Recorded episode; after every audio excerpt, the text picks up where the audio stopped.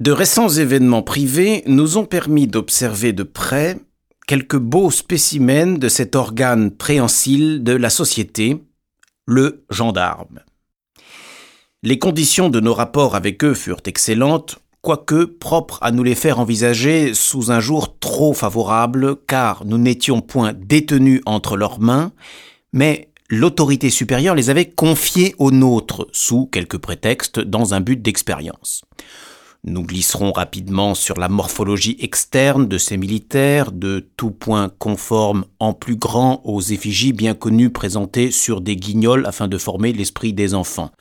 Ne citons le dicton d'un goût peu sûr, on les sent d'abord, on les voit ensuite, que pour en extraire l'enseignement philosophique, en réalité, vu le petit nombre de spécimens disponibles, il arrive qu'il n'y en ait que 5 pour 8 communes, on ne les voit jamais. Et par on, nous entendons les malfaiteurs, pourtant leurs partenaires naturels. Nous ne prétendons ici qu'à instaurer une brève psychologie du gendarme.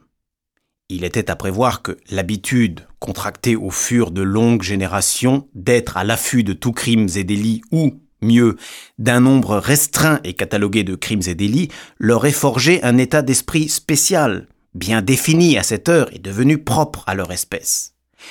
Le moment est donc bien choisi de sonder ces obscurs cerveaux. Il s'y passe, d'après nos expériences, ceci, qui étonnera peut-être l'honnête homme, que le gendarme interprète autrement que cet honnête homme une action légalement mauvaise. Mauvaise lui indique seulement qu'il est à y exercer contre rémunération son office. En termes plus clairs, que toute mauvaise action est pour lui bonne parce qu'elle le fait vivre. Nous voici amenés à flétrir les infâmes désidérata du gendarme.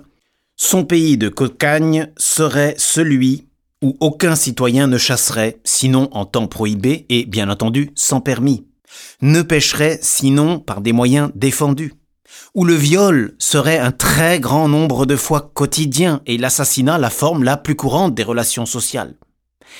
Toutefois, Malgré nos exhortations tendant à obtenir des confidences précises, il nous paraît que le gendarme n'aspire encore que confusément à cet avenir béni, et nous n'en voyons d'autres explications que son rare désintéressement. Ainsi, il n'ose approuver le meurtre que quand il ne lui rapporte rien, c'est-à-dire quand il est autorisé par la loi. Exemple, le cas de légitime défense. Le gendarme se réjouit que le bourgeois clos dans son parc massacre le malandrin qui vient de franchir son mur. Mais, par un scrupule bizarre, ce même gendarme déteste que l'on mette à mort des personnes passant du côté extérieur du mur. Nous préconisons une méthode nouvelle et conciliatrice, laquelle consiste bien simplement à rapporter dans sa propriété les victimes qu'on a pris la peine de se procurer au dehors. Les gendarmes à cheval vont généralement à pied pour deux raisons. La première, qu'ils nous ont exposée et qui nous paraît frivole, est qu'ils seraient obligés de faire tenir par quelqu'un leur monture, cependant qu'on veut bien leur offrir à boire. La seconde, qu'ils emmènent le plus souvent avec eux, s'en allant par deux, l'oncle de l'un ou de l'autre, encore qu'ils puissent n'avoir point d'oncle. Mais ils dénomment ainsi quelques amis qui les suit afin de profiter des occasions de se désaltérer. Ils le choisissent avec soin d'aspect minable, qu'il soit aisé de faire passer pour patibulaire et sujet à la manie de se promener les mains derrière le dos. Ils le mettent comme par mégarde entre eux deux, et grâce à cet innocent stratagème mérite, dans la traversée des villages, sans mécontenter personne, les acclamations populaires.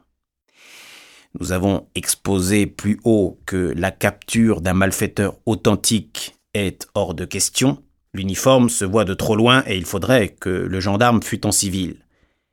Mais il cesserait d'être un gendarme et n'aurait plus de psychologie.